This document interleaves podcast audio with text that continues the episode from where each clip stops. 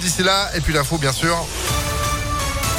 Avec vous, Sandrine Ollier, bonjour. Bonjour Phil, bonjour à tous. À la une de l'actualité, cet infotrafic avec une voie qui rouvre à la circulation sur la 6. L'autoroute était coupée en direction de Lyon à hauteur de Saint-Georges de Renins vers Villefranche en cause d'un accident entre un poids lourd et une remorque de balisage. Ça s'est passé vers 4h20 cette nuit.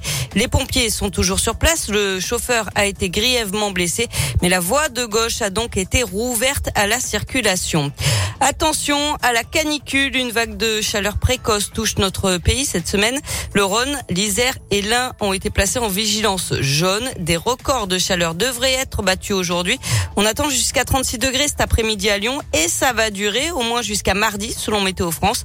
Patrick Michaud, médecin, revient sur les quelques précautions à prendre en cas de forte chaleur. Ce sont des gestes que tout le monde connaît. Alors déjà, c'est boire, bien évidemment, hein, donc c'est s'hydrater correctement. Ne pas boire d'alcool, parce que l'alcool a un effet aggravant sur euh, ces effets donc des, grosses chaleurs. Manger également euh, suffisamment. C'est s'humidifier, hein, en particulier le visage, les avant-bras. C'est utiliser un brumisateur, c'est utiliser euh, un ventilateur. C'est également rafraîchir les appartements le plus possible dès qu'il fait frais, faire du, courant d'air entre guillemets. C'est ne pas faire d'efforts euh, inappropriés si c'est pas nécessaire et profiter effectivement de plutôt des fins de journée donc euh, pour sortir.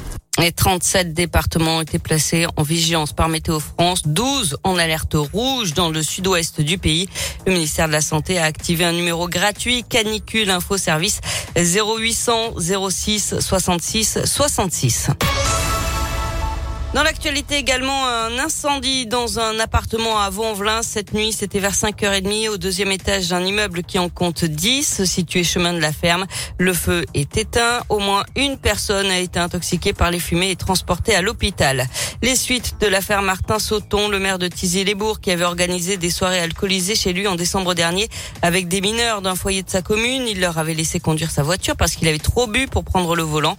Il était convoqué hier au tribunal de Villefranche. Son affaire a finalement été renvoyé au 1er septembre, le temps pour lui de réfléchir à la peine proposée par le parquet et qui n'a pas été divulguée. Des parents d'élèves de CP déposent une plainte pour viol. Ça se passe dans une école du 3e arrondissement de Lyon. Un enfant aurait été agressé par deux autres dans les toilettes de l'établissement. Info du progrès ce matin. Et puis ce drame à Lyon, une femme a chuté du septième étage d'un immeuble Courviton dans le sixième arrondissement hier en fin de journée d'après le progrès. Il s'agirait d'un acte désespéré alors que son mari se trouvait dans l'appartement. Une enquête a été ouverte. Du basket avec cette deuxième manche de la finale du championnat Asvel Monaco. C'est ce soir à l'Astrobal à 20h30. Les Villeurbanais menés 1 à 0 doivent l'emporter ce soir pour ne pas être dos au mur. Et puis en foot, les calendriers des matchs de Ligue 1 et de Ligue 2 dévoilés aujourd'hui.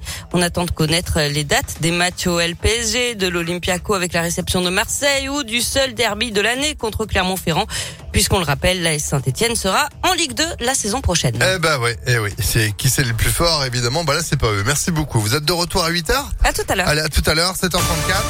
Météo